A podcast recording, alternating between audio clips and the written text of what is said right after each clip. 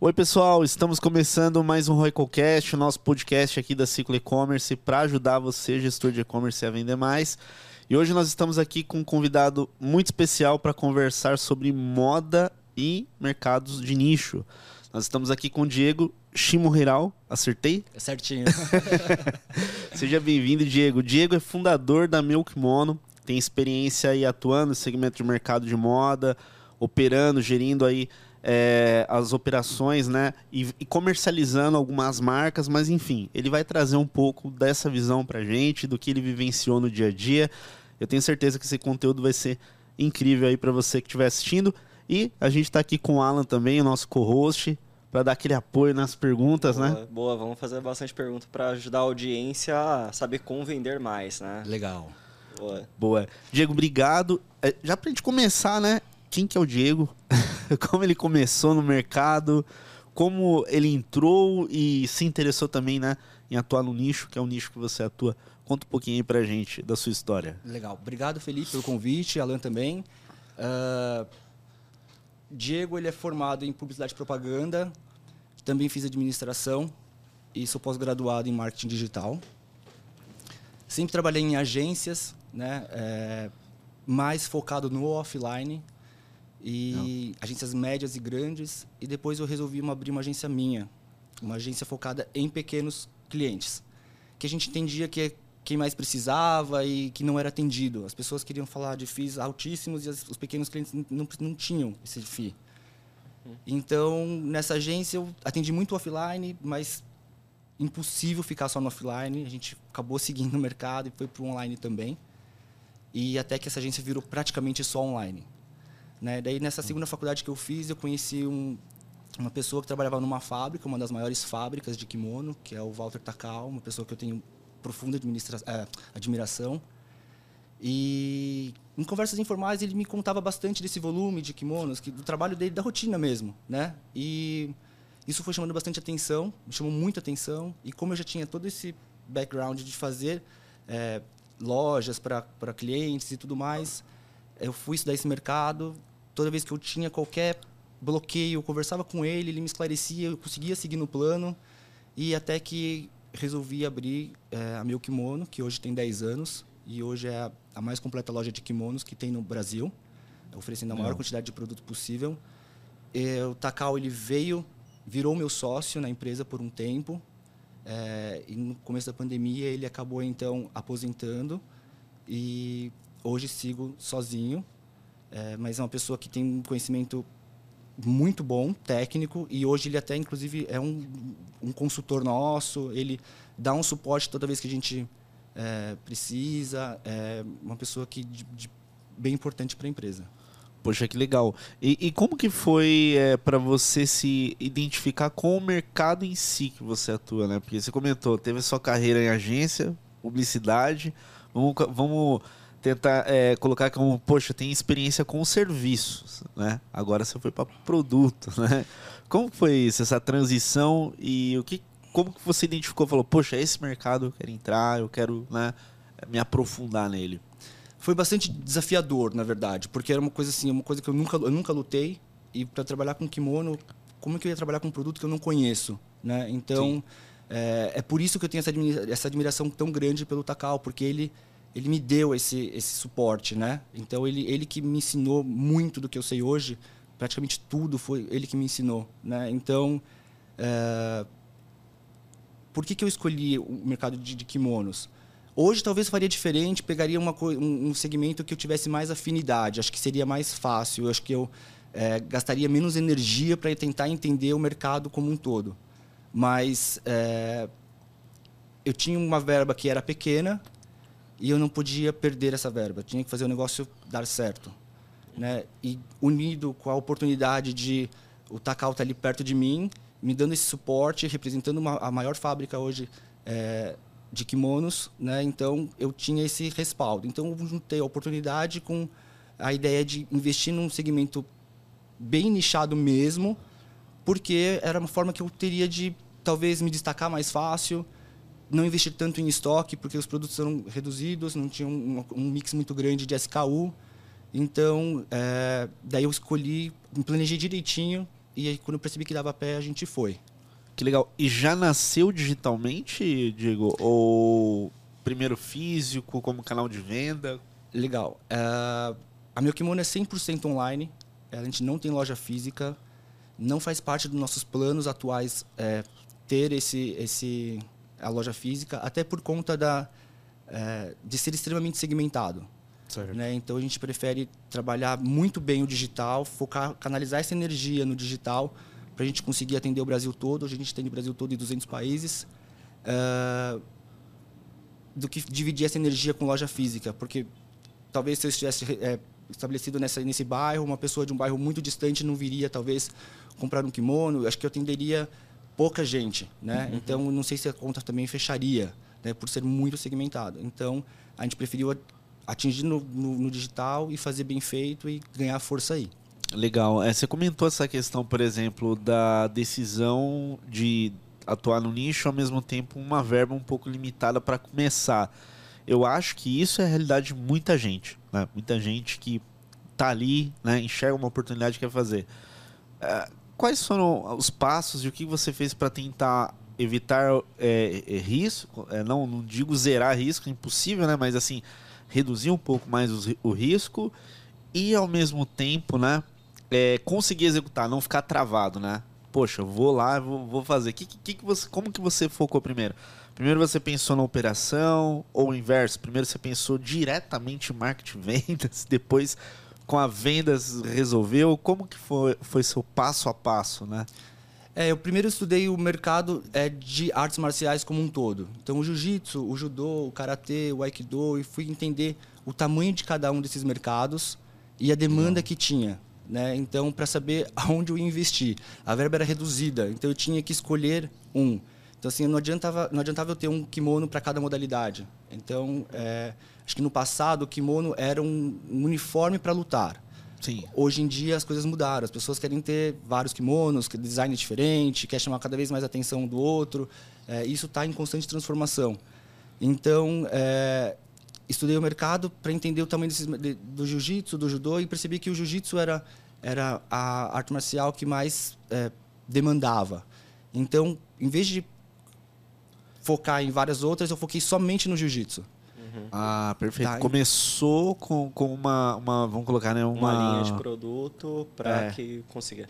Não, não é aqueles casos que a gente vê que, por exemplo, eu tenho tantos mil SKUs e eu sou, saio dividindo a verba com todo, né? Você teve que concentrar, então, essa verba na hora que você foi fazer ação, uma campanha, primeiro naquela categoria, por exemplo. É, eu acho que uma coisa foi puxando a outra, né? Quando você tem é, pode até ter vários SKUs, mas você vai ser bom naquilo, né? No uhum. jiu-jitsu, você vai dar opção para a pessoa escolher. Né? E quando você escolhe é, um nicho dentro do nicho, né? Eu acho que você é, ganha muitos pontos aí, porque você consegue é, focar a comunicação somente para um... A maneira que um jiu-jiteiro pensa é muito diferente do que um karateca pensa, né? Uhum. Então, a gente consegue canalizar a, a, a comunicação de uma forma mais fácil. A gente não precisa dividir a verba em, entre campanhas para comunicar públicos diferentes. Uhum. Então, e a gente dá opções para o cliente escolher o que, que, tipo de kimono ele quer. Ele quer um kimono mais leve, ele quer um kimono mais pesado, um kimono mais clean. Então a gente dava opção, porque era muito, é muito difícil encontrar kimono. Então a pessoa, é, quando a gente oferece essa opção, o cara fala, pô, eu posso escolher ainda o que eu, o, o que eu vou comprar. Né? Então, é por isso que a gente escolheu focar só no, no jiu-jitsu inicialmente. Essa, essa já é uma, essa vamos colocar que já é uma primeira dica já. Com certeza, com já certeza. Para aquela pessoa que está começando, o que, que anunciar, né? É, eu acredito que é, a segmentação é, é, a principal estratégia do negócio, né? E foi o que me deu, foi o que fez eu dar certo, uhum. né? É, foi segmentar. Se eu talvez tivesse atirado para todos os lados, eu poderia até me manter por um tempo, mas não, não seria tão sólido. Então Sim. foi do pequenininho para o grande, né? Não, perfeito. É, é, você tava, a gente estava conversando sobre é, múltiplos canais digitais para venda, né? O site, marketplace como canal, né? E você destacou uns pontos legais aqui antes do, do, do né, da gente iniciar a gravação, que é óbvio, né? Tudo vai depender do momento da empresa, margem, segmento, né? Mas é, é, foi legal aquela visão das, das, estratégias que você pensou, né? Mas vamos pegar o contexto aí que você comentou. Você já testou de tudo, né, Diego? Já testei de tudo. como, que, como que é testar tudo? É. E, e, e, o que você já testou? Legal. É, já testamos vender diversas marketplaces, já testamos vender é, com atendimento online, com WhatsApp, com, por telefone, por é, afiliados, por usamos todas as ferramentas, é, todas não, mas assim, grande, as principais ferramentas que tem o mercado, que o mercado oferece, que tem muita coisa boa, né? Mas eu acho que as pessoas também confundem um pouco ter ferramenta com sucesso, né? Então assim, tem muita coisa legal, tem muita coisa legal, mas quando você contrata uma, uma, uma ferramenta, não significa que você está contratando faturamento, né? Então as pessoas precisam saber usar essa ferramenta, né? Então e, e muita gente não, não sabe, né? Então é, acho que é importante você esgotar a ferramenta para você conseguir mensurar o seu resultado. E acho que isso também é um, um ponto bem importante. Tudo que você faz, você mensurar o resultado. Valeu a pena, você dá um passo à frente. Não valeu, não tenha medo de voltar. Né? Volta um e segue um outro caminho. Então, hoje a empresa ela, ela é completamente mensurada. Tá? Assim, tem vários relatórios. A gente começa o nosso dia com um relatório que a gente recebe todo dia, 4 horas da manhã, com um panorama geral da empresa. Tá? Isso é uma coisa que todos recebem e para a gente saber que caminho traçar, né? como vai ser nosso, nosso, nosso dia. Né? Então, Legal. É, a gente tem uma opção também de uma, uma, um, uma ideia da empresa que os próprios colaboradores pro, é, é, sugerem projetos, né? onde pô, de repente o cara do atendimento está percebendo que está tendo muita demanda de troca. Tá? Uhum. Isso é um caso real. Tá? É, atendente, de, atendente de WhatsApp ela percebeu que estava tendo muita troca. Né? Troca, todo mundo sabe que o digital é muito ruim. Uhum. É, não só ruim no quesito de é, custos e tudo mais, mas é, é, burocrático, é demorado, a pessoa quer usar o produto que ela comprou. Então, essa funcionária mesmo, ela sugeriu que a gente fizesse uma tabela de tamanhos extremamente alinhada. Né? Então a gente colocou uma tabela de tamanho em cada um dos produtos, reduziu muito as trocas, né? Então assim, Poxa, que legal. e os, e os colaboradores eles sempre estão sugerindo projetos, tá? É, ou porque querem mesmo, mas também a gente dá uma cobrada nisso de eles proporem é, é, alguma ideia de onde a gente pode melhorar. Talvez ele não consiga propor o projeto, mas a gente ele manda dificuldade para a gente e numa reunião todos juntos a gente tenta, faz uma reunião de brainstorm mesmo e tenta achar uma solução para acabar com aquele problema. Legal, você falou que recebe Legal. às quatro, por exemplo, já um relatório para saber qual foi o dia. Geralmente, quais são os indicadores que vem nesse relatório? Nesse relatório, a gente tem uh, ruptura de estoque, uhum. produtos mais vendidos em alguns períodos, sete dias, dez dias, uh, mês. Uh, tem faturamento, tem visitas, páginas mais acessadas, tempo de carregamento de página, páginas que estão com, com link quebrado, é, enfim, uma infinidade de, de, de pontos, né? Então, é, produtos que foram inativados por falta de estoque, né? Então, a gente também tem nesse relatório campanhas que mais performam, como estão performando essas campanhas, isso está de uma maneira muito visual, né? Então, quais são os estados que estão mais, mais acessando, quais são os estados que estão mais comprando, né? Então, a gente tem, é, a gente consegue ter um panorama geral para saber o que, que eu vou fazer. Pô, de repente a verba do, do pequeno empreendedor é reduzida, mas você pode fazer uma, uma, uma, campanha super segmentada. Né? Então, por que, que eu vou, se eu estou em São Paulo, por que, que eu vou investir no Nordeste se minha verba é reduzida? E se de repente eu tenho muita troca, meu custo de minha conta frete vai ficar muito alta. Então, vamos explorar São Paulo primeiro, depois a gente vai. É legal atender o Brasil, tudo é legal quando você tem verba. Uhum. Né? Quando você não tem, você tem que usar com inteligência, porque não, que não pode, que a conta tem que fechar. Né? Eu costumo falar que fazer faturamento é muito fácil, o difícil é fazer lucro. É, esse é um ponto aí importante e eu achei legal que você destacou é, é, esse acompanhamento que vocês fazem, porque quebra aquele mito das empresas acharem que o canal de venda e-commerce é só você subir o site, os produtos, que tudo acontece. As pessoas têm essa impressão, né? né? Que você tem um e-commerce e você ganha dinheiro dormindo. Não é isso que as pessoas pensam. E a realidade é bem diferente. Né? Alguém precisa comprar esse produto, alguém. Uhum. É, quando você vai vender na internet, a dificuldade de vender é muito pior, porque você não tem a pessoa ali falando com você, um vendedor falando com você. A gente tem essa possibilidade de conversar com o vendedor, mas é, a, a, pessoa que só entra, ela não, ela, a página de produto tem que convencer ela por si só. Né? Então, é, a dificuldade é muito maior. Né? Então, é, é, um, é, o maior mito da, do e-commerce, acho que é esse, que você tem uma loja virtual, você vai faturar dormindo. Né? Legal. E, e, como que você enxerga a importância de manter também essa base é, de clientes próximas, né? Em que sentido? Tentar, obviamente, né, manter ela quente e, e gerar, gerar mais recorrência, né? Porque imagina o seguinte, se a gente pegar o caso né, da, da Meu Kimono, 10 anos de operação, é muita gente já comprou no site, né? É, como que você enxerga essa questão de relacionamento com esses clientes e o quão é importante para uma operação para não só considerar é, uma nova venda, né, mas ter, ter essas pessoas próximas da empresa, né? Isso faz parte da estratégia também, da operação. É, existem ações específicas só para essa, base de, de pessoas que já compraram. É, e essa dúvida até mesmo, tipo, do, do kimono, né? Quanto que geralmente dura... Por exemplo, eu compro o kimono. Exato. Quando que o cliente ele compra de novo? Eu não imagino que seja mensal, né? Tem um tempo.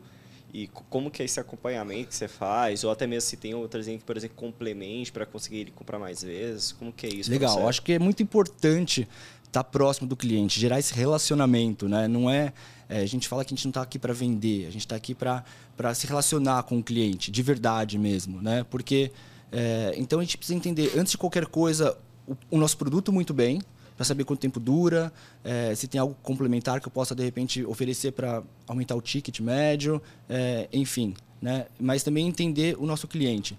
Então, é, trabalhar uma base, não precisa ser a base, não precisa ser grande, mas a ser bem trabalhada faz mais sentido. As pessoas gostam de trabalhar muito com é, pô, fazer mil marketing, fazer um disparo, faz para a base toda, porque tem preguiça de é, categorizar esses clientes. Pô, é homem, é mulher, esse cara luta jiu-jitsu, luta judô, luta karatê. Não adianta eu querer oferecer um, um kimono de judô para um cara que luta jiu-jitsu. Esse cara nunca vai comprar. Então eu vou gastar o envio ali da ferramenta que eu estou usando, o cara vai se encher porque está recebendo um, um, um, conteúdo que não interessa para ele e acabar de me denunciar como spam ainda. Né? Então eu acho que é importante a gente é, categorizar essa base. Né? Eu acho que uh, o mais importante, de, o mais legal de tudo é que isso não tem custo. Uhum. Né? É, assim, é, tem custo de funcionário e tudo mais, mas assim não tem um custo é, como um, ads, por exemplo. Né? Então é, é, só trabalhar mesmo. Né? E por isso que a gente fala, eu sempre falo que não dá para você ter o e-commerce como ah, vou continuar meu trabalho aqui no banco e vou ter o e-commerce ali no paralelo. Enquanto você não focar sua energia no negócio, o negócio não vai acontecer. Sim, sim. Você pode ganhar uns trocados, mas você não vai, isso não vai se solidificar. Né? Então, é, ações muito simples como separar por gênero, por modalidade que ele pratica. Pô, o kimono dura dois, três anos. Pô, vamos reaquecer essa base, as pessoas que já compraram. A gente vende muito kimono para recém-nascido, para saída de maternidade. Então, é, daqui um ano, eu posso oferecer um kimono de um ano. Né? Então, pô, se é criança, eu nunca não vou mandar um e-mail de é, kimono infantil para um, um atleta profissional. Uhum. Né? Então, acho que a importância de categorizar isso é, é, é fundamental. Ah, esse é um ponto até legal de trazer também, né, Diego? O, o segmento que você atua, os atletas acabam sendo influencers, né? também influenciadores no, no, no, processo aí de divulgação das marcas, né? É, é, você usa também, né, como força, né, para divulgação, para agregar ali, para trazer audiência. Como que é essa dinâmica de relacionamento com atletas? É, porque realmente existe uma diferença muito grande, né? Um amador, né, que vai lá, faz um treino e gosta da luta, e alguém que é profissional, né? Como que funciona isso na prática? E se é uma estratégia que você considera que é relevante não só para kimono, mas né, para qualquer segmento de mercado que tenha profissionais bem posicionados como influencer, né? Para o nosso negócio, é, trabalhar com influencer é um pouco mais delicado. Por quê? Se você é um lutador e eu vou te, eu sou multimarcas, eu não tenho uhum. marca própria, então eu sempre vou estar tá fazendo propaganda para o meu fornecedor né? Uhum. Para a marca que eu vou estar, sei lá, se eu vou ofertar um kimono, é, é sempre para essa marca. Então a gente prefere não dar tanta importância, tanto foco, gastar tanta energia com influenciadores com Entendi. esse aspecto. Aí no caso, então, é, faz sentido, né? No caso, essa estratégia seria aderida pela é, marca. Pela, eu imagino que seja aderido, por exemplo, os influencers vêm pela marca e aí daqui a pouco, por exemplo, quando eu vou vender, ele está vinculado. Então eu posso entrar numa segmentação de acordo, ah, tal atleta utiliza de tal determinada marca. Quando eu for segmentar, eu já consigo colocar um público criado nisso. Exato. Então eu vendo através do público da, do que a marca acabou investindo. Exato. Né? Então assim, é. para a gente acaba facilitando também um pouco isso, né? É, e acho que o, o, que é muito bacana é saber que não existe receita para e-commerce dar certo. Né? Então, assim, influencer funciona muito bem para para você, mas para mim não funciona tão bem. Uhum. Né? Então, acho que é, é entender direitinho a sua necessidade, o seu momento e o seu mercado. Né? É, a gente estava conversando disso, né? É, esses dias, né? Sobre o que funciona e o que não funciona. O que funciona para um, o que não funciona para outro. É, esses dias a gente estava revisando é, os canais que a gente usa é, na, nas estratégias né, de crescimento das operações. A gente vai plugando né, novas estratégias e refletindo por que, que dá muito certo, decola para um segmento de mercado algum canal específico e outros não e tal.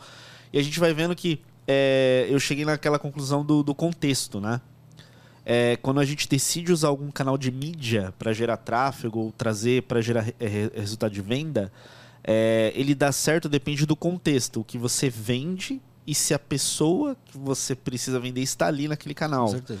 E também o tamanho do mercado, né? Então, dá para se vender de tudo na internet, obviamente, né? Mas é, existem canais específicos para cada tipo de operação, né? Óbvio que existe o arroz feijão, né? se a gente for falar Google, Facebook, não tem muito segredo. Deve servir para mais ou menos aí quase que 90% da, da, das marcas, mas tem alguns outros canais que funcionam mais para uma ou para outra, né? É, nessa sua jornada, quando você foi decidir construir esse mix de marketing para gerar tráfego, né, trazer audiência, qual que foi a, tua, tua, tua mentalidade? Poxa, eu vou começar com campanhas no Google, depois eu vou para o Facebook, depois eu vou para uma rede de afiliados. Como, como que você organizou isso e executou isso de forma prática? É, a gente sabe que fazer campanha não é uma coisa barata, né? é, no começo você está com a verba reduzida e você não pode errar, você tem que segurar. Então, é, a gente fez uma campanha desde o início, sim. Temos, inclusive, campanhas que são, estão ativas há 10 anos, que não, nunca foram pausadas. Né? Óbvio que ajustes, mas nunca foram pausadas, uhum. nem mesmo durante uma pandemia. Uhum. Mas uh, a gente preferiu esgotar outros, outras formas de, de, de gerar uma audiência de forma gratuita. Por exemplo, fóruns. Né? Então a gente participava bastante de fóruns aí sobre jiu-jitsu, que tem diversos, e isso tem para qualquer área. Né? É... criando conteúdo. Tudo que dava para a gente fazer que não onerava, a gente é, fez. Você seguiu um. Teve um episódio que você, você seguiu parecido com uma marca que a gente gravou, que é da Vivian, da Speedo que é daquela marca de natação e tudo mais, né? Ela fala que, por exemplo, uma das ações orgânicas foi em grupos, por exemplo, de Facebook, lá. Que é uma coisa que ninguém explora, é uma coisa nichada e que tá ali, ó, tipo, com envolvimento alto e orgânico todo mundo quer fazer o ads, ah, todo mundo tá com isso no, na cabeça, mas as pessoas, as pessoas esquecem das, das mídias alternativas. Exato. Então, assim, é o grupo do Facebook, é o fórum que tem ali na internet, o Yahoo Grupos, é até mesmo grupo de escolinha. Então, assim, pô, kimono infantil, no começo do ano, você tá num grupo de escolinha com, com um monte de mãe que não sabe onde comprar um kimono. Você jogou assim, você conversou um pouquinho ali e você uma mãe indica para outra. Então, assim, a gente preferiu esgotar Sim. todas essas, essas formas alternativas sem custo, porque a gente tinha que segurar, é, e usava o Google e o Face é, como mídia de apoio. Uhum. Então, assim, com menor importância naquele momento. E conforme as coisas foram, for, conforme foram capitalizando, a gente foi aumentando os investimentos e direcionando e as coisas foram se encaixando. Mas a gente gosta muito de fazer primeiro o que dá para fazer é, dentro de casa sem custo. Né? Acho que é, você precisa fazer isso no começo, senão não, a conta não fecha. Entendo, entendo. É, igual você comentou, né? É, às vezes as pessoas elas tentam começar por aquele canal que é, não diria o mais convencional, mas que todo mundo faz, né? Que todo mundo faz. É, é muito fácil. E, e, eu estava discutindo isso ontem com um parceiro é, que fornece mídias, né? Mídias complementares é, so, sobre o potencial, né? Então, óbvio que se você pensar em é, tamanho de, de base, o, tanto a Google quanto a Facebook, você tem um volume de usuários muito grande, uma base de dados muito grande ali de pessoas e por isso que se você anuncia, você consegue gerar um volume alto, né? Dependendo da sua verba, novamente, né? Mas ele comentando comigo sobre as próprias mídias alternativas que existem hoje em dia, né? Você tem ali é, é, é, sites de, de cashback para você usar também como uma ação, né? Você tem é, a própria base de e-mails de empresas de mídia que ela segmenta para determinado segmento de mercado e faz, portais para publicar conteúdo, né? Então é, não que seja é, custo zero, mas muitas vezes, dependendo do segmento de mercado, acaba sendo uma mídia complementar na estratégia. Né? Às vezes você tem até um CPC mais barato em determinada, determinada mídia que faz seu custo de aquisição cair. É, só que a questão é, é, é se realmente isso está claro, né? Na, na, na, na, visão né? Da, de quem está no dia a dia da operação, né? É, as pessoas acho que não, não dão tanta importância para isso, né? E eu acho que é, eu acho um pouco perigoso, porque você acaba ficando refém é, de um Google, de um Facebook, de, então você acaba ficando com karma na cabeça, literalmente, porque você é, você se o algoritmo muda amanhã, se de repente o, o CPC dobra o valor, e aí como você faz para faturar? Sim. Né? Então assim a gente não pode depender de uma fonte só. É importante fazer, é importante fazer. Então, nesse momento, enquanto tenho muito trabalho para fazer nessas mídias alternativas, eu vou fazer. Uhum, vou sim. explorar afiliados, vou explorar é, N canais. É, o fórum funciona muito bem. Sim. E você consegue ganhar autoridade nesse mercado. Quando você trabalha no mercado nichado, a chance de você é, criar, autoridade é muito mais é, é muito maior porque não tem tanta gente falando disso. Né? É muito comum as pessoas, quando vão escolher um segmento para atuar, pensar em tamanho da, do, do mercado. Ah, vou vender para mulher, porque mulher é consumista, porque mulher compra muito, porque... Mas calma, as pessoas esquecem de ver a concorrência. Que, que, né? Assim, quantas lojas de roupa feminina existem por aí? Não, não é só você que teve essa visão. Não né? é só você. E assim, você está concorrendo com a loja da José Paulino uhum. até as grandes grifes. Uhum. Então, você investir hoje é, 10 mil reais de, de ads, talvez seja pesado para o pequeno empreendedor. Mas para essas lojas, para essas grandes grifes, isso não é nada. Sim. Então, assim, você. O jogo fica injusto. Né? É, então, acho que por isso que. Para fugir de tudo isso, dessa, dessas dificuldades todas, que eu fui no, no segmento mesmo. E acho que, mais que isso, do nosso grupo mesmo, a gente tem um outro site ainda que vende kimono somente para jiu-jitsu. Uhum. Legal. Né? Então, assim, a gente tem o meu kimono que vende kimono para todas as modalidades, todas, né? A gente tem uma variedade super grande. É, e a gente tem um outro site que é somente para jiu-jitsu, que é kimonoprajujitsu.com.br. Né? Então, que é uma coisa extremamente focada mesmo. Então, é o nicho do nicho do nicho. Uhum. Né? Então, a gente... É, isso também faz parte da nossa estratégia. Ter dois é, sites vendendo o mesmo segmento, né? um mais nichado do que o outro. Quando a gente vai buscar, na briga do, do, do SEO, do, do orgânico, a gente acaba brigando com duas posições na primeira página. Uhum, então, assim, a gente dobra a nossa possibilidade de clique.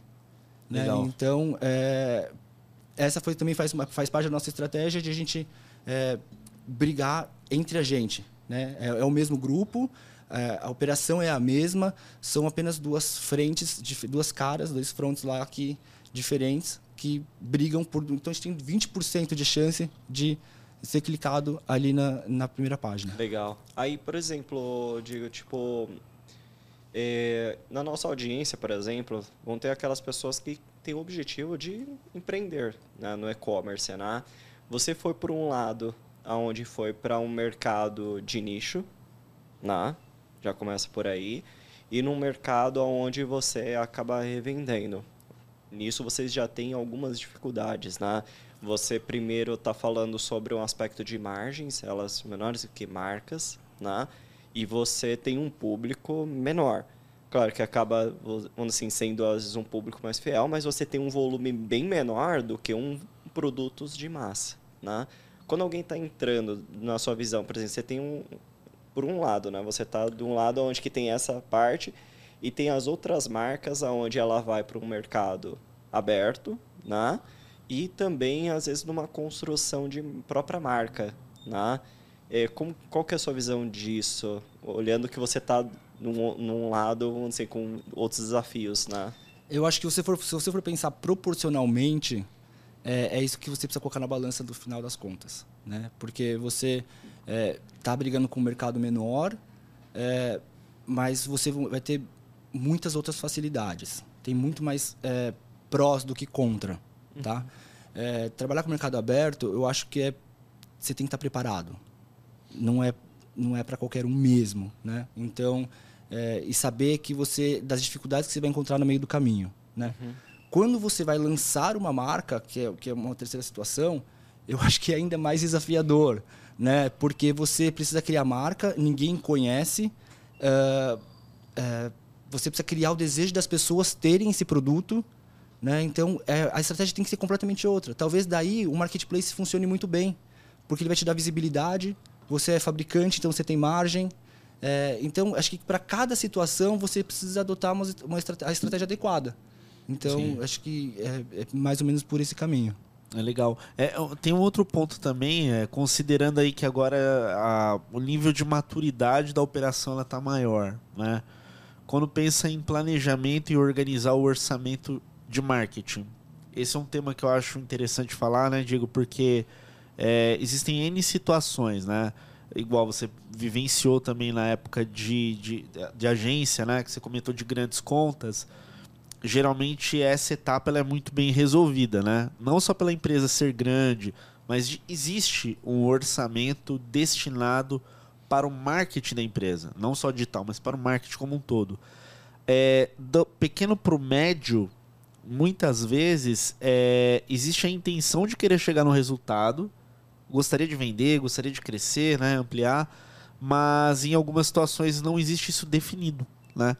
Se, não sei se é por falta de, de realmente pesquisa de como fazer, o, o hábito, né, ou realmente sentar e fazer, mas como você organiza o orçamento para o seu marketing e né, quais formas você acha legal de um gestor, um lojista avaliar na hora de definir o dele, né? Acho que para o negócio ser sustentável, você precisa fazer contas, né? Então, acho que é, é isso que, você, que vai definir a sua, a, a sua verba para o marketing. Uhum. Fazer é muito comum no pequeno empreendedor você investir o quanto você tem ali, o que cabe no bolso, mas a conta não é essa. Você tem que colocar numa DRE. E ali nessa DRE, uma linhazinha ali, do marketing. Né? Para saber que sua conta vai fechar, vai, não vai fechar. E isso vai te, te, te direcionar para pô, é, dá para colocar, eu tenho, eu tenho X% para investir em marketing. Então, na minha DRE hoje, eu sei que 7% do meu faturamento a gente investe em marketing. Gostaria de investir mais? Gostaria. Mas hoje o que me permite é isso, 7% do, que eu, do meu faturamento bruto eu consigo investir em marketing. Legal. É baseado por percentual de faturamento, né? O caminho que a gente também comenta às vezes, né? É, basicamente você pega. É que depende muito, que nem você falou, né? Tem que ser olhando a RE e aonde que está da sua margem. Vão ter aquelas que você vai conseguir investir mais ou investir menos. Por exemplo, eu consigo investir 7. Significa que o retorno que eu vou ter de investimento ele precisa ser maior do que uma marca que tem, às vezes, ali um, uma margem maior. Com certeza. Né? Para conseguir crescer. Mas geralmente a, é, é muito essa regra que coloca de faturamento. É de 7 a mais ou menos uns 15%, é. dependendo de como que for, que vai ser investido. É, existem situações mais agressivas que a gente já vivenciou, né? Por exemplo, tem operações que alocam 20%, né? Mas aí vai entrar nesse, aqui, nesse quesito que a gente está falando das margens, né? Se você tem margem, ou, né? Ou se é, in, é uma estratégia intencional de ganho de mercado, né? Às vezes você analisa e sabe que vai ficar negativo por um tempo, mas é intencional o aumento de base de clientes. Que né? é, uma, é, uma, prática muito comum, principalmente é. nas grandes companhias, né? Exato. Então, Exato. acho que assim, hoje, o 7% que eu tenho do meu faturamento bruto é direcionado para marketing da meu kimono. Só que eu sou uma empresa multimarcas, então a gente tem uma segunda estratégia aí. Então, por exemplo, se você é meu fornecedor, fornecedor A, é, o preço de tabela para atacado é de X. Eu faço uma negociação com você. Uhum. Então, assim, olha, Alan, você consegue me dar, fazer um preço melhor? Ah, não consigo, não consigo. Então, não consegue, não consegue. Beleza. Importante no meu site esse cara não vai ter. Não vai, ele vai ser tratado como, como um fornecedor. É, a gente não quer fornecedor, a gente quer parceiros. Uhum. Então eu falo assim, pô, Felipe, você, o preço de tabela é 10. Você Legal. não consegue um desconto? Pô, eu consigo, consigo 5%. Quando ele me dá esse 5% de desconto, eu não coloco isso no meu bolso. Eu pego esse 5% e crio uma campanha direcionada para a marca dele no meu site. Legal. Então, se hoje eu compro 10 mil reais de você todo mês, meu, eu peguei esse 5%, eu vou investir, investir na campanha para a sua marca dentro do meu site. Consequentemente, eu vou vender mais o seu, o seu produto. Consequentemente, mês que vem, eu vou comprar mais, em vez de 10, vou comprar 12. Consequentemente, os 5% vai ser maior, o orçamento vai ser maior, e isso vira uma bola de neve super positiva. É bom para mim, é bom para o fabricante, é bom para todo mundo. Então, assim, por isso que a gente sempre fala, é importante você estar próximo do seu, do seu fornecedor também. Né? Só vende bem quem compra bem. né? Então, acho que é, essa- esse tipo de negociação funciona muito bem para mim. A gente Você utiliza, ah, por exemplo, como você trabalha com multimarcas, tem também a possibilidade de você se aproximar mais do marketing dessas marcas, né? Existe ocasião de, de participarem também com verbas em campanhas específicas? Eu, eu vejo isso muito no setor da, do, do próprio Igor, nosso cliente Pharma. É, algumas indústrias, dependendo do seu desempenho, a área de marketing vai e investe em marketing no, no e-commerce, né? Em alguns outros setores também. É, aí aí a, a questão de análise, né? Por exemplo, você falou do desconto, né? Às vezes o cara não precisa te dar o desconto. Você pode converter esse desconto em verba pro anúncio, porque eu tenho uma equipe boa para fazer essa mídia. Tem um histórico de desempenho, enfim. Você É, acha que funciona? É muito difícil a gente fazer uma coisa é, como a Far, o Pharma, por exemplo, que meu, são empresas muito grandes que é, talvez essa negociação seja um pouco mais clara para todas as partes. Né? Para o meu mercado, a gente é, faz de formas diferentes. Então, por exemplo, pô, você vai é, lançar um kimono novo, um- vai ter um lançamento com uma tecnologia nova, uma coisa legal, você quer fazer um barulho no mercado, pô, vamos ver, vamos que tipo de negociação a gente pode fazer para eu te ajudar a, te- a dar visibilidade para esse produto. Vamos fazer o lançamento junto. Isso acontece muitas vezes. Né? Então, Legal. pô, o pessoal vai fazer um, um lançamento de um kimono novo. A própria Caveira lançou um kimono que não, não tinha, não pegava cheiro. Né? Então, é uma coisa inovadora, legal. Pô, vamos fazer um banner pá, na nossa home. Né? Vamos colocar esse produto na nossa vitrine. Né? Legal. E você, você- e a gente consegue usar a nossa audiência a favor da negociação. Né? Então, pô, o que, que a gente consegue fazer? Pô, você consegue me dar um desconto para a gente comprar? Ou se eu comprar é, cada 30 kimonos, você consegue me bonificar com um? É, não sei. Daí, cada caso é um caso e mas é um caminho que funciona muito bem também. Porque às vezes a gente se apega muito pro cara colocar dinheiro, tirar dinheiro do bolso dele e colocar ali para chegar junto na verba, talvez seja um pouco mais difícil. Mas você consegue fazer isso de uma maneira diferente. Né? Ah, então é, é uma verba que está vindo para você de qualquer forma. É, isso, isso é legal. E, Legal. eu- Eu acho que é uma. Do, do- essa prática que você colocou, por exemplo, é a primeira vez que a gente escutou no podcast de um gestor falando isso e que eu acho que muitos não utilizam. Essa, vamos dizer, esse contato com o fornecedor e mostrar esse tipo de ganho. Né? Existe esse lado, por exemplo, de compartilhar, por exemplo, "Pô, é, é como se fosse aqueles veículos de mídia. Ah, por que, que você precisa dar esse desconto? Olha o tanto de tráfego que eu tenho aqui. Chega nesse nível, por exemplo, ó, beleza, vamos fazer essa ação. Se você der desconto, ó, eu coloco um banner aqui direcionando para cá. Olha o tanto de tráfego que eu tenho para cá, o quanto que isso possa gerar. Existe essa troca? Existe, existe, tá? A gente é, é, negocia muito isso, na verdade, tá? Uhum. É, primeiro porque a gente só trabalha com produtos que a gente acredita. Então, é, não tenho, eu não vou fazer, trabalhar com um produto que a gente não acredita. Não estou publicando ali um produto que a gente não acredita. Aham. Isso já é um ponto bastante positivo. É, então, na negociação, quando o fabricante dá essa abertura para a gente conversar, é, a gente consegue chegar em resultados bem legais, assim. Bem- Legal. e assim, com, com custo baixo, né? Então, estou usando a minha audiência para conseguir comprar melhor, talvez. Uhum. Né? Então, é, é uma coisa bastante comum. A gente não vende nosso espaço, tá? Então, nosso espaço, toda a nossa audiência é de, que a gente colocou ali porque a gente quis colocar, não porque alguém comprou aquele espaço, Uhum. né? Então, é, já surgem constantemente ofertas para publicar ali. Pô, vamos colocar aqui um banner tal, vamos, você vende esse espaço? Não, a gente não vende. a gente usa isso como instrumento de negociação. Ah, legal. É, eu não sei se, por exemplo, de moda é um pouco mais difícil, né? Porque, por exemplo, você está no mercado de venda, de margens. Uma das formas, por exemplo, é você conseguir ter aquele custo de oportunidade.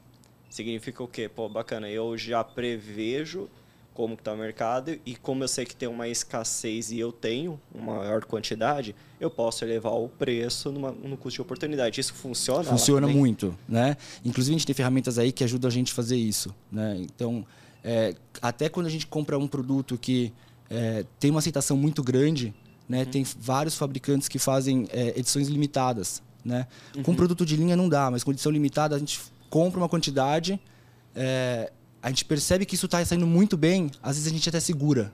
É, a, a, em paralelo, no, não, não no seu mercado, né, mas em paralelo, quem faz muito isso é a Vans. Ela lança uma, uma, uma um produto é, por tempo limitado e, cara, realmente, você não encontra mais aquele modelo quando acabar. Acabou, acabou. Né? Então, vezes, é, quando, sai, quando a gente percebe que a aceitação é muito grande, a gente até segura um pouco o produto, uhum. tira até do ar mesmo, e depois que esgotou nos demais canais, a gente volta com ele com preço elevado. Boa. Né? Então, assim, é, é uma forma também de você conseguir achar um equilíbrio, porque talvez nesse produto você ganhe um pouco mais, mas no outro você tem que enforcar um pouco sua margem. Então, você consegue equilibrar aí. Não, que bacana. Legal. É, porque eu, eu vejo, por exemplo, alguns gestores, por exemplo, que ficam na parte de venda, é, reclamam muito em relação da parte de margem. Putz, ah, tem que vender, é o preço. Ah, não dá para eu cobrar mais caro. Não dá para cobrar mais caro se você for estratégico, for estratégia em compra. Pô, precisa comprar bem, precisa entender do produto, por exemplo, como que você entende para entender, pô, bacana, isso aqui tem uma aceitação. Ser mais estratégico, né?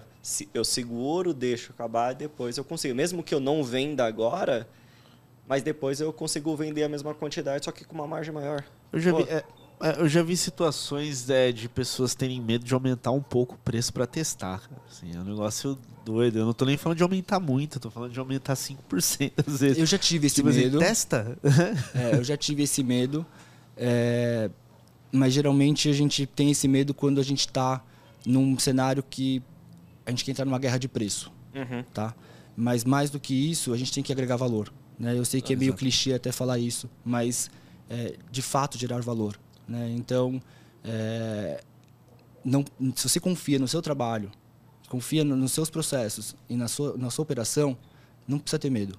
É uhum. óbvio que a gente não quer ficar é, superfaturando nada, né? mas a ideia é que torne a operação saudável. Né? A gente sabe que a carga tributária é muito alta, os custos de frete é muito alto, ou talvez para subsidiar um pouco o frete grátis, se você for oferecer. Né? Então a gente fica com medo de aumentar um pouco o preço, porque a gente tem medo de ficar taxado como um player caro. Uhum. Ah, ali é mais caro. Ah, é muito comum isso no mercado, né? Pô, você vai no empório ali, ah, vai, não, vai ali no popular que ali é mais barato. Então a gente fica com medo de estar com essa, com essa, é, com essa fama, né? Então acho que o mais importante é você se posicionar da maneira que você tem que se posicionar. Né? Qual é o posicionamento que você quer? Pô, eu quero oferecer uma super experiência para o meu cliente. Então, beleza. Então, isso tem um custo. Eu não estou colocando esse dinheiro, não estou aumentando o preço porque eu quero colocar mais dinheiro no meu bolso. Eu, tô, eu tenho um custo muito elevado. Sim. Então, se você comprar um kimono hoje comigo até às 5 horas da tarde, eu te entrego no mesmo dia. Sim. Tá? Se você tiver comprou de manhã, tem uma urgência, eu te entrego em até duas horas. Uhum. Então, assim, é, tudo depende da, da situação de cada cliente, né? E de como a, a, empresa em si se posiciona. Então, se você quer comprar mais barato, cara, você vai lá no Meli e compra lá.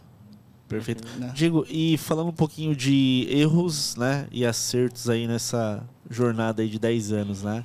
É, começando pelos erros, né? Para a gente destacar um pouquinho aí para o pessoal entender a sua vivência. É, quais foram eles nesse caminho, na gestão, na operação. E aí eu acho que é legal, até pode envolver literalmente tudo que você considerar, né? Não só processos, vendas, mas até gente, né? Que faz parte do, do negócio, né? É, que você considera que a maioria das pessoas passam no, no mercado de e-commerce, você daria como dica para elas evitarem ou, faz, é, ou realizarem de uma outra forma, né? Olha, são muitos. Mas acho que meu principal erro foi, é, que faria diferente, foi é, talvez pegasse uma, um segmento que eu tivesse mais afinidade. Porque realmente eu, eu camelei para conseguir entender muito desse mercado. Tá? Foram nove meses de, de planejamento para conseguir colocar esse site no ar de maneira que deve para começar a fazer o site, né, colocar o site no ar, né? Então para decidir Perfeito. que eu que realmente queria aquilo, porque eu tive que estudar muito. Isso gastou, pensei uma energia muito grande aí, né? Então, se eu pegasse uma coisa que tivesse mais afinidade, talvez eu encurtaria esse período, né? É, não que isso seja um erro, que foi muito bom para mim, mas uh, se você tem afinidade com alguma coisa que tem uma oportunidade, vai fundo, né? Hum. O segundo erro que eu que eu que já cometi foi acreditar em tudo que as pessoas falam. Né? Então, assim, chegava uma ferramenta nova, ah, uma ferramenta faz isso, isso, tem ferramenta para fazer tudo. Né? E a gente quer só ir contratando. Vamos contratar, vamos, porque a gente está com, com, aquela intenção de vender mais e o cara muito bem treinado, vendedor, é, convence você no, no argumento. Então, calma. Né? Então, vamos pegar uma ferramenta, vamos ver se faz sentido mesmo, vamos esgotar ela, né? mensurar, faz sentido, faz, não faz, para. Né? Então Perfeito. acho que é, a gente acha a gente não pode ficar acreditando em tudo que. E, embora a ferramenta seja muito boa, às vezes não, não é o seu momento de ter aquela ferramenta. Que é o que a gente comentou né, anteriormente, se funciona ou não para um determinado setor, Exato. ou até para o momento, né? Para o momento que a empresa. Pode ser que de tá repente essa ferramenta no futuro faça sentido, mas Sim. hoje não faz. Então não, não, não eu, deixar o ego de lado. Né? É, o ego atrapalha sempre a gente. Né? Então você não precisa estar tá com uma super plataforma é, para falar que está com uma super plataforma. Você não precisa, você não precisa de ego, você precisa de uma coisa funcional e sustentável. Uhum. Né? Então, acho que é, é, legal avaliar direitinho a ferramenta e o que essa ferramenta faz. Porque as pessoas é, acabam se iludindo apenas no, apenas no argumento do vendedor. Né? Um, um, grande exemplo é o marketplace, que nem a gente conversou. Uhum. Né? Pô, um executivo de marketplace vem conversar com você, o cara te convence em 10 minutos para você entrar no marketplace. você sai da reunião e cria sua conta. É. Né? Então, quando, na verdade, se você para para pensar a médio e longo prazo, isso atrapalha muito sua estratégia de SEO. Uhum. Né? Então, pô, se de repente eu quero vender um produto que não está no marketplace, é, cara, eu vou vender na minha loja própria. A partir do momento que eu coloco no marketplace, daí as pessoas fazem de, de qualquer jeito, né? Coloca a mesma descrição, a mesma foto, a mesma. Então, assim, você. É, no SEO, quando alguém busca por aquilo, o marketplace sempre vai estar acima de você porque tem mais autoridade. Uhum. Então, será que é legal estar é, tá ali no. Ah, quero vender no Magalu, no Submarino, no Americanas? É legal. Mas. Nem sempre é... o, que é, tá, o que é pop é o melhor. Exato. Né? Então, assim, você precisa considerar e pensar a médio e longo prazo. Porque talvez naquele momento faça super sentido para você. Mas. Sim. Não, você não pode usar, sair usando de, de maneira não pensada. Né? Às vezes a gente é legal colocar o marketplace para fazer um saldo, um produto que está com ruptura de estoque, é, um, que eu consigo vender rápido e consigo ter liquidez, né? E pô, me adianta o dinheiro ali sem ter que eu pagar taxas altíssimas no intermediador, você já pague taxas altíssimas no marketplace, né? Então é saber usar com inteligência e não se encantar com tudo que te falam. Né? Acho que você precisa ter, ter cautela. Tá bom, legal. Vou pensar e a gente vai ver se a gente é, evolui ou não. Legal. Entendo. É importante ter esse ponto né, de reflexão, até porque como o setor de tecnologia para e-commerce, né, vamos, vamos colocar dessa forma, ele, evolui muito rápido. Então, se você pegar uma janela de 10 anos, é tanta ferramenta nova que chegou no mercado, quando a gente fala de tecnologia, que a gente mesmo já teve casos de entrar numa operação que o e-commerce está um verdadeiro e tinha todas as, de tecnologia. É, tinha todas as ferramentas plugadas. A única coisa que não tinha era faturamento. Então. é, não, é isso. É, até, até um ponto que a gente vivencia, né? Eu digo, é, principalmente com ferramentas mais complexas. Aí você pode dar sua visão também para a audiência, né? E, quando eu falo ferramenta complexa, não necessariamente só plataforma, mas, cara, uma tecnologia de CRM, uma mídia mais robusta, enfim.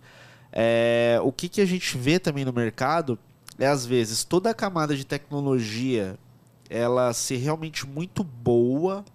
Então, né, aquele gestor adere aquilo para sua operação. Aí, no meio do caminho, ele descobre o seguinte: nossa, essa tecnologia é incrível, né? Mas precisa de alguém pilotando aquilo ali. Aí ele começa a pagar mensalmente, né? Porque já a maioria das tecnologias hoje do formato SaaS é mensalidade. Aí depois de seis meses, sete meses, ele fala, poxa, eu precisava de alguém especializado para operar aquilo. não é, tenho. É muito como a gente vê ferramentas, principalmente CRM, né? Que é, é. as empresas costumam contratar é, desde sempre. É, pô, você contrata o CRM, o CRM faz uma. Ele aquece sua base, ele manda um e-mail de carrinho abandonado, ele manda um e-mail no aniversário, ele te lembra sei lá o quê, ele te oferece um cupom no, na desistência, ele faz tudo isso, mas de repente, cara, você não tem um criativo bem feito. É. Né? Então, assim, o que, que adianta ter uma ferramenta que, que é muito bacana, mas o, o, arroz e feijão você não sabe fazer. Né? Então, assim, você pô, tem que fazer Faz uma. Né? Então, você tem que ter um, um, e-mail bem, bem, redigido, um bem é, layoutado. Para você, isso faz parte também. Então, não é só a ferramenta. A ferramenta não é sinônimo de sucesso. A ferramenta é sinônimo de, de custo fixo. Uhum. É, ah, esse é um ponto importante né, da gente falar, né, em relação aos custos fixos, né, o Diego, é, principalmente, né, é, segmentos de mercado onde você não tem necessariamente uma venda recorrente. Todo mês tem que vender de novo e faturar de novo aquele porte, né? É, você tem em mente uma boa prática em percentual que é, é, não é não diria legal, mas saudável para uma operação manter os custos fixos contro controlados? Exemplos, né? 30%, 40%, o que for. Eu sei que isso varia né, de empresa para empresa, tamanho, enquadramento, enfim. Mas uma boa prática, né? Na sua ótica, existe um. Eu acho que não padrão? existe um, um, um, padrão, né? Eu acho que, é, mais uma vez, é, é, da sua situação, né? Então, é, acho que se você conseguir acho que sempre tem que ter o padrão tem que ser você tem que deixar seu custo fixo sempre o menor possível né desde que é saudável também a única coisa que eu acho que você não pode, não pode é, é, economizar são em pessoas, né? Uhum. Porque são elas que vão fazer a máquina girar. Então, é, sempre que você conseguir otimizar esses custos, tem que fazer. Né? Então, é, por exemplo, a gente tem uma rotina anual, né? Que a gente tem um, um checklist que a gente renegocia é, todo ano o contrato da internet, o contrato do aluguel, é, a gente tem a negociação, um cronograma de mês a mês de fornecedores que a gente negocia todo mês, é, busca uma ação diferente. Então, assim, a gente tem, a gente tem que ter essa, essa, essa prática, essa rotina de fazer essas negociações. A sua internet você está pagando cada vez mais caro e você não se dá conta. Então, assim, e toda vez que você liga lá, eles te oferecem 30% de desconto por um 12 meses. Uhum. Né? Então, é, você, tem, é, você tem que criar essa rotina de fazer essas negociações para você conseguir reduzir o máximo. Acho que não tem um percentual pré-estabelecido, mas uhum. você tem que tentar sempre chegar no mesma qualidade de, de, de, de serviço no preço menor. Então, meu, o mesmo aluguel, só que eu vou negociar, vou conseguir um descontinho ali. É o mesmo aluguel. A internet, não precisa baixar a velocidade. Né? Eu quero ter, manter a mesma velocidade, senão vai comprometer a minha performance na empresa. Mas é, manter a mesma velocidade negociar é uma ligação que você faz. Tudo bem que é uma ligação que demora 20 minutos, mas okay. é uma ligação que você faz que você consegue é, reduzir. Parece pouco. Ah, reduzir 20 reais, 30 reais, mas 30 reais aqui, 10% do aluguel ali. É, você, quando você junta esse, esse bolo, meu, investe em marketing para faturar mais. né? Legal. Não, não, legal. Bom, a gente falou dos principais erros. Né? Agora os Agora acertos, os né? senão daqui a pouco fica só, só erro. Só, problema. é, não. Pô, só problema tem que ter Quais você julga assim, tipo, os principais acertos? Fala, putz, isso daqui é o que mudou o ponteiro. Legal. Uh, a segmentação, claro. É, no nosso time, a gente, no princípio, principalmente, a gente colocou é, pessoas para trabalhar que tinham, uh, que eram praticantes ou já praticaram o jiu-jitsu. Tá? Legal. Então, isso fazia com que uh, ela entendesse melhor o, o cliente. Né? Então, uh, pô, eu quero um kimono mais leve porque preciso bater meu peso para lutar na categoria abaixo. Senão, se eu colocar um kimono pesado, vou para a próxima categoria. Então, é, é, o lutador ele sabe dessas necessidades que um vendedor, que um, um outro profissional qualquer que não pratica não sabe. Né? Uhum. Então, é, eu acho que isso é uma coisa que foi um acerto muito legal, investir em pessoas que, que praticavam. É, a gente ainda tem vários que praticam e gostam, outros começaram, não praticavam, mas começaram a praticar porque pegaram gosto pelo negócio. Uh, acertos. Uh, trabalhar com afiliados foi um acerto muito legal também. Acho que é uma coisa que legal. funciona para quem tem uma verba reduzida, né, onde você vai comissionar a pessoa ali sobre as vendas que ela fizer. Né? Uhum. Então, é, você não tem aquela, aquela, aquela obrigação todo mês. Né? Então, é, acho que é um, uma coisa que funciona muito bem.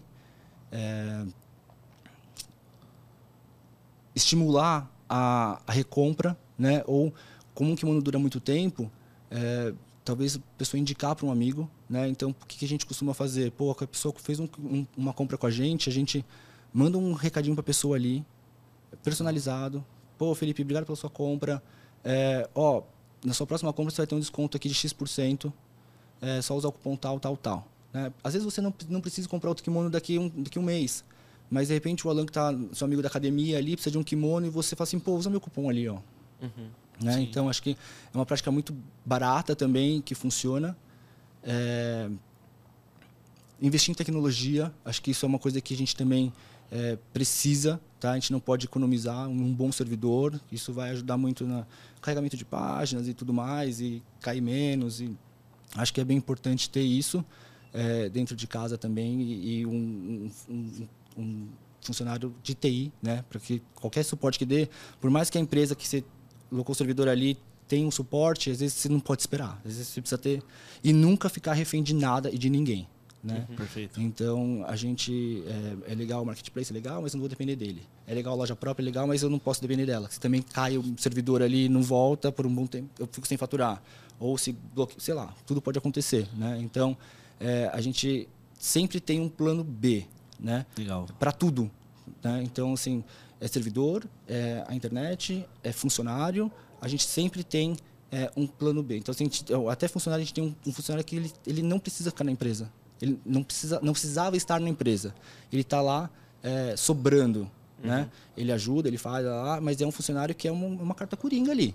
Uhum. Né? Então, assim, porque se um funcionário me deixa na mão ali, eu consigo rapidamente substituir é, sem comprometer a operação. Né? Então, acho que é, é, é, um, é um, um, trabalho com mais tranquilidade. Porque se você, de repente, um cara sai, ou pediu a conta, ou trouxe um problema, você precisa desligar a pessoa, você até você contratar, até você é, é, enfim, demora. Treinar Sim. é um produto específico, né? E, então, acho que então, esse funcionário que, por mais que ele fique lá sobrando, meu, esse cara, deixa esse cara conhecendo os produtos, deixa esse cara melhorando as páginas de produto, né? Como a gente oferece produtos muito parecidos, a gente consegue, é, somente kimonos, né? E acessórios, é, ele consegue destrinchar na, na, descrição desse produto mais detalhes, né? Uhum. Então, olha, esse kimono tem a gramatura de tanto, esse kimono tem uma linha contrastante na gola, esse Perfeito. kimono tem um reforço na axila, porque é uma área de maior atrito. Então, é, ele consegue... É, é bom para ele que ele está conhecendo cada vez mais o produto que ele vai vender. E quanto mais segurança você tiver no produto que você vende, mais fácil você vende, né? É, é bom para o cara que está lendo, que está né, vendo a página, é bom para todo mundo. Ah, legal. legal. Não, show de bola. E vamos pensar no seguinte: a gente está falando muito com o gestor, né? E você praticamente como dono também. Mas vamos pegar pelo papel do gestor, né? principalmente aqueles que querem um dia vou ser, né? ser um gestor de e-commerce. Como que é esse profissional? Como que é o dia a dia? Como está preparado? É, qual skill que você julga importante para gerenciar uma operação? Acho que disciplina. Acho que disciplina, acho que é, é e constância também é bem importante, né? Porque as pessoas têm a impressão que ser dono ou ser um gestor é você tá na sua sala com ar condicionado com a secretária trazendo água gelada para você e as coisas não são assim, né? É, as pessoas não entendem porque eu trabalho todos os sábados. Todos os sábados eu vou pro estoque eu vou eu vou ali ver na prateleira o que está faltando, o que está acontecendo. Eu sei qual que é o mínimo da prateleira, como que a prateleira tem que estar tá preenchida. Então, se tem um buraco, se está com uma falha, eu sei que está faltando alguma coisa ali. Sei que o pessoal de compras está falhando. Então, é, e você ser gestor e você é, ou ter seu próprio negócio, acho que é importante você saber, você entender bem todos os processos, todos. Né? Então, desde a, do pick and packing até a responder uma reclamação super grave. Né? Uhum. Então, é, é, importante você conhecer bem e dominar esses processos. Tanto que na empresa, é, o, tudo que funciona hoje lá, tudo que é feito hoje lá, eu comecei fazendo. Então, Legal. pô, ah, vou contratar uma agência. Vou contratar a agência, eu vou acompanhar, eu pessoalmente vou acompanhar essa agência nos primeiros meses. Depois que entrou na roda, eu posso Vamos pedir um... para dar um destaque nessa parte que ele falou no corte.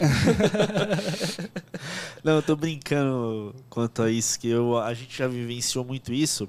E na nossa carreira, Diego, a gente for, é, sempre fortaleceu muito isso é, com. Não tanto com os gestores, porque é, gerentes, porque os gerentes eles estão ali né, para lidar com as agências, mas muito com donos. Cara, você tem tempo para lidar com a agência? Se não tiver, tipo, putz, quero só contratar e não quero ver nada, não, não flui, né? Porque é um trabalho de gente. É um né? trabalho a quatro mãos. Ninguém Exato. mais entende do produto do que você.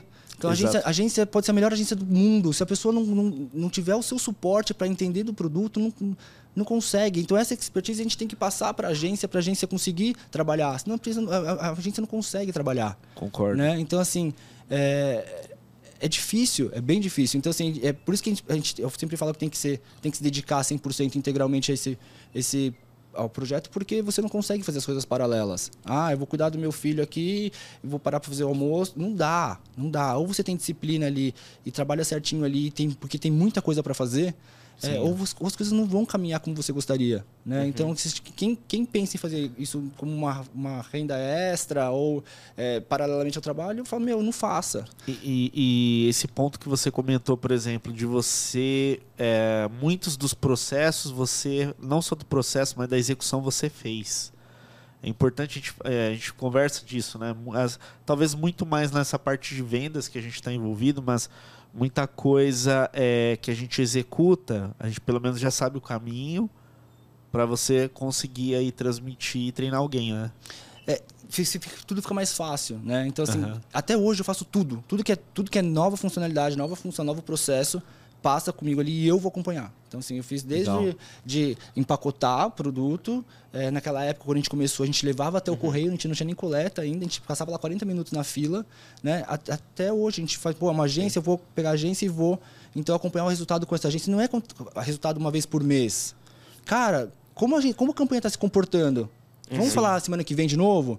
Vamos ver como está acontecendo? Que, por que isso? Por que aquilo? É, é acompanhar mesmo, né? É, é, de perto, que as pessoas acham que contratar agência é uma coisa que, ah, contratei agência, o cara vai me garantir o faturamento e eu tô, só preciso pagar a, o FII deles, né? Então, assim, é, não é assim, né? Então, assim, você uhum. precisa estar tá ali entendendo que é, se você não estiver por perto, as coisas não vão acontecer, né? É, é um trabalho como qualquer outro.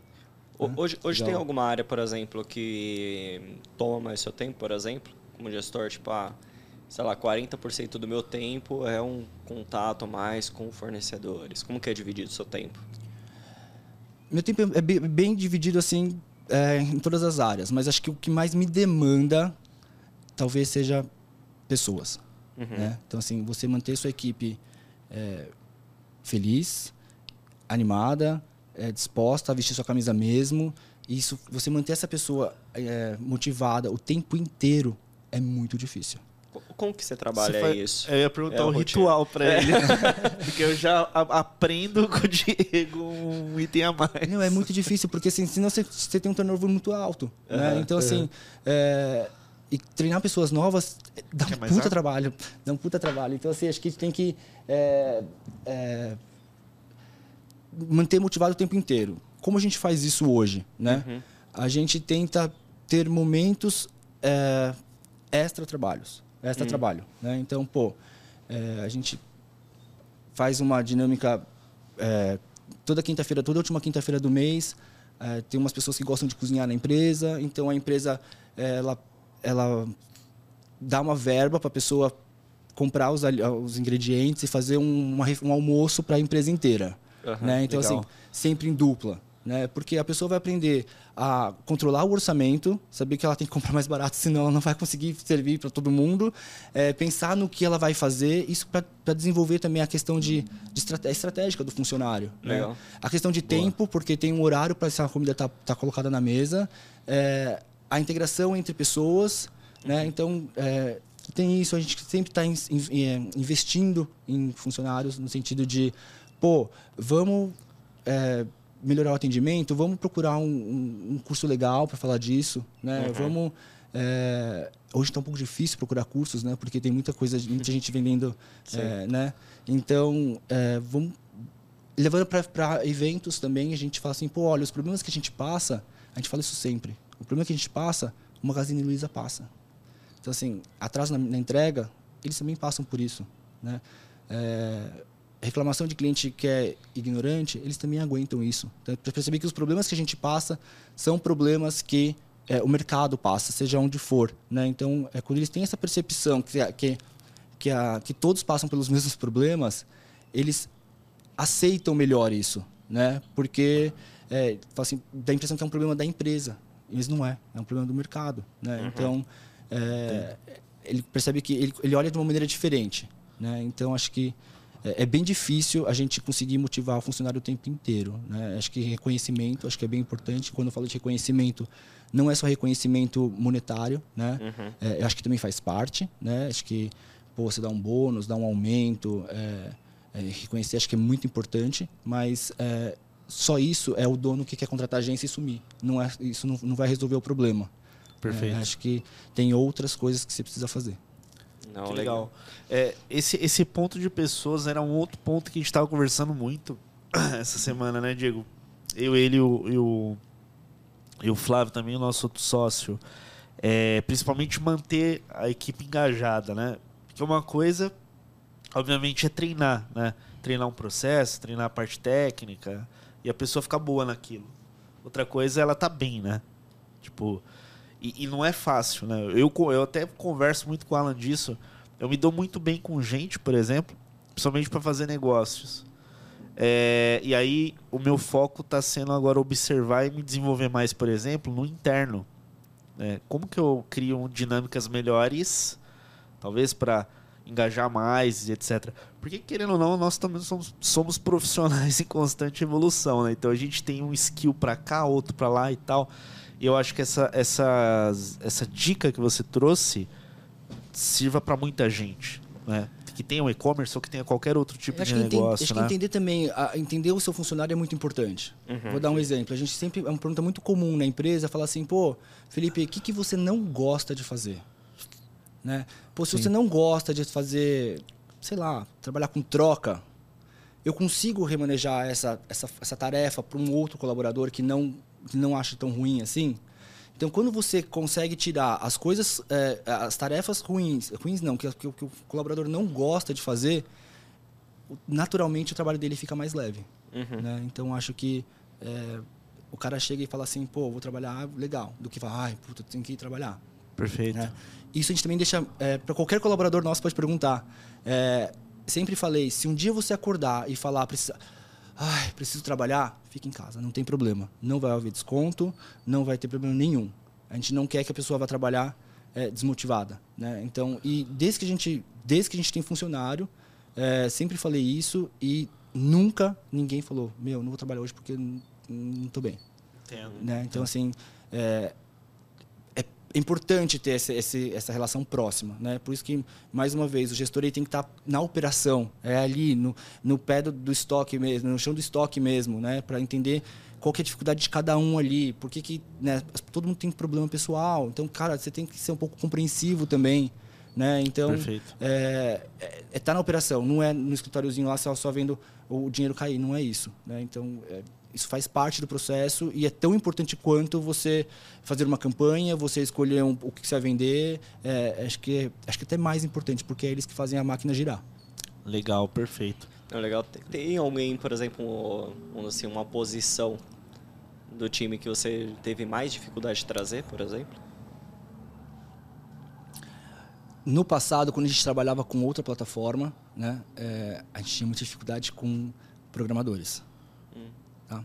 É... Tivemos problemas seríssimos, na verdade. Você diz né? de achar eles ou não? De, de comportamento, execução? É, eu acho que programador é uma, é uma função que é escassa, né? Então, uhum. assim, é que nem pedreiro, né? Pedreiro bom tá difícil de achar. Né? E uhum. quando Sim. você acha o pedreiro bom, ele custa muito caro e ele funciona para você durante duas obras. Depois a terceira já começa a... Né? Então, uhum. é, é, é uma, é uma função que está em falta no mercado, os caras estão super disputados, uhum. até que chegou um certo momento que eu senti que eu estava com... Eu estava refém do programador, uhum. né? Pô, o cara fez, fez toda a plataforma, a gente tinha uma plataforma própria, funcionava muito bem, era muito legal, é, é, até a experiência era melhor, né? Mas eu estava na mão do programador. Então, se amanhã acontece qualquer coisa com o programador, seja um, é, um acidente e acontece qualquer coisa que ele tem que se afastar, ou o pior, ou nem isso, ou de repente ele cansou da empresa e saiu, eu tenho que começar do zero ali, fico preso, amarrado, não dá, né? Então, uhum. é, por isso que a gente escolheu depois buscar uma outra plataforma que a gente tivesse um pouco mais de é, que tivesse alguém para chegar junto se acontecesse qualquer qualquer problema, né? uhum. né? Então, a gente deixou de fazer isso internamente e começou a, a contratar uma plataforma que, que desse suporte. Não, legal. Pensa, Não. Pensando no dia a dia, você tem alguma forma, por exemplo, que que você usa para se manter atualizado, por exemplo, que eu vejo que é importante, tipo, do, do um gestor, tipo, se manter informado. Claro que do que a gente colocou de tema aqui tem vários, né? Desde boas práticas para gestão, desde tecnologia, tem muita coisa, né? É, qual que é a melhor forma de conseguir filtrar tudo isso diante de tanta informação? É, eu uso alguns canais para me atualizar, tá? É, grupos do LinkedIn, acho que funciona muito bem. Acho que os assuntos são tratados um pouco mais com um pouco mais de seriedade. É, a gente também tem é, acompanha alguns portais. Né? Um portal que eu sou super, que eu gosto muito é o portal do e-commerce Brasil. Uhum. Tá? Até pré-pandemia eu fui em todos os eventos do e-commerce Brasil, São Paulo, fora Brasil todo. Tem, fui em todos. É, que é, uma, é, uma, é um portal que, que, que, tem meu respeito, assim, acho que é uma coisa que dá pra, que, que é confiável que eles falam, gosto bastante. Uhum. É, embora às vezes um artigo, alguma coisa puxa um pouco de sardinha pro, pro apoiador ali, enfim, mas você chega um momento que você consegue filtrar isso e falar, pô, legal, até aqui. Depois daqui para cá, daqui para frente, né, não faz tanto sentido mais. Mas quando você pega esses canais e você consegue, é, aí também tem alguns grupos que a gente participa de WhatsApp, a gente tem um telefone só para isso, que a gente não consegue nem acompanhar tanto grupo, mas a gente consegue sempre estar tá passando o olho ali vendo, porque para ver o que as pessoas estão falando, porque esses grupos a gente consegue enxergar o problema de um outro lado, né? Uhum. Que é que, que o problema não, a, a, a, a informação de um outro, pelo lado do problema, né? Pô, aqui é legal, é legal, é legal, mas quem está usando ali no grupo, que são gestores, que são pessoas que estão fala, pô, é, mas não é bem assim. É por conta disso, disso, disso, disso. Então a gente consegue enxergar os dois lados. Quem passa informação, que é mil, que é mil maravilhas, até a pessoa que já está usando num grupo ali, que a gente faz parte de vários grupos de gestores, né? E que as pessoas comentam e falam, pô, olha, eu já usei isso aqui, mas aconteceu esse problema comigo. É, isso aqui é muito bom, mas tem esse outro problema aqui. Então a gente começa a entender um pouco, a gente consegue filtrar melhor o que a gente vai é, é, acreditar ou não. Legal. Não, show. Eu, eu, lembro da, daquela época que eu. Nossa, entrei em tanto grupo. Tanto grupo. é desesperador. É, meu, eu entrei em grupo desde WordPress até Social, Gestor, VTEX, Shopify. Nossa, era tanto que daqui a pouco tinha muita informação. Beleza, que você filtrava lá de acordo com o tema. Ah, quero saber um pouco mais sobre isso e vem. E meio que se atualizando, tá, o que que... Pra onde que... Geralmente acontece, né? Ah, pra onde que tá vindo a conversa hoje em dia? Ah, a conversa está indo para essa linha aqui, tá? Deixa eu ver aqui. Ah, claro que vão ter aqueles um pouco mais lados comerciais, né? Tipo de montão de venda, tal, tal, tal. Mas é importante quando tem os problemas, né? Eu é, sempre filtrei é isso. É muito legal o problema, porque você entende direitinho o que o cara tá passando ali, cara. Não é, é tão, tão bonito quanto quando te vendem, né? E acho que uh, esse grupo a gente usa de uma maneira mais uh, pontual. Por exemplo, uh, vou contratar uma empresa X uhum. né? É, uma plataforma, sei lá, peguei a plataforma Tray, coloquei lá. Daí eu, na, na busca, na, na, conversa, a gente busca pelo termo Tray. Pra gente dar uma filtrada rápida e uhum. né, já ver o que, que, houve ali. Porque se a gente for ler o grupo todo, a gente não dá conta. Ficar só lendo não. o dia inteiro, a gente não dá conta. Né? Então, só pra gente estar tá entendendo ali o que, que, tá, que estão falando da Tray nesse grupo. Né? Então, uhum. é, é, uma forma também de você conseguir uh, se balizar aí o que, que você, se vai sentido para você ou não. Né? Perfeito. É, que, é, é, a questão de você conseguir avaliar muito bem de tomar uma decisão, né? E, e, às vezes, assim, ainda assim, você acaba errando, né? Uhum. E tudo bem também, que acho que o erro né, te fortalece, mas é, a gente tem que tentar minimizar o máximo possível, né? Perfeito. Diego, a gente está chegando no finalzinho do nosso episódio aí, né? É, já queria te agradecer de novo aí é, por, por ceder seu tempo, conversar com a gente, trazer um pouco da sua história porque, como ele disse, né, como o Alan disse, é, é prática, né? você vivenciou isso, né? Então isso acaba servindo como uma fonte de informação muito rica, seja para quem está começando, para quem também tem experiência e ouve e fala, poxa, tem um ponto aqui que o Diego trouxe que faz todo sentido, eu vou aplicar aqui na minha operação. Eu tenho certeza que, que, que agregou muito, né? E sempre a gente faz aqui, né? É, quais são os, os, canais e como as pessoas podem se conectar com você? Legal. Eu acho que quem chegou até aqui no final do podcast, acho que porque realmente fez muito sentido, né? Perfeito. Então, eu acho que se faz sentido é, e se eu puder ajudar de alguma forma, eu faço questão, sim. Então pode mandar um e-mail, né, que é diego@meukimono.com.br ou pelo LinkedIn Diego Shimohiral. Estou é, super à disposição e super disposto a conversar, a discutir problemas, discutir soluções. Estou é, aberto aí. Muito obrigado. Boa, Diego. Alan, obrigado. Opa, foi mais um episódio prático. prático. Nossa, eu peguei até algumas dicas. Ó. A dica do fornecedor, a dica da gestão da equipe, os é. canais. Acho que meu, não dá para reclamar desse episódio que não teve alguma coisa de insight para aplicar, né? É, é, interessante porque assim, a gente faz o episódio, mas na verdade a gente não tá entrevistando, a gente tá aprendendo com outro ser humano aqui. E nós também lado. com vocês, né? Deve saber que acontece aí a história da ferramenta, o cara tava tudo plugado e nada funcionava, não é? Assim, é legal ouvir isso porque a gente fala, pô, tá vendo? É, confirma o que a gente acredita, né? Então é, é um aprendizado mútuo aí. Perfeito. É, pessoal, se vocês gostaram desse conteúdo, deixe um comentário aqui no nosso, no nosso canal, né? Compartilhe esse conteúdo com mais pessoas, deixe o teu like e não esqueça de se inscrever aqui, porque a gente sempre vai trazer conteúdos de qualidade aqui para você. Eu desejo muito sucesso, um grande abraço e boas vendas.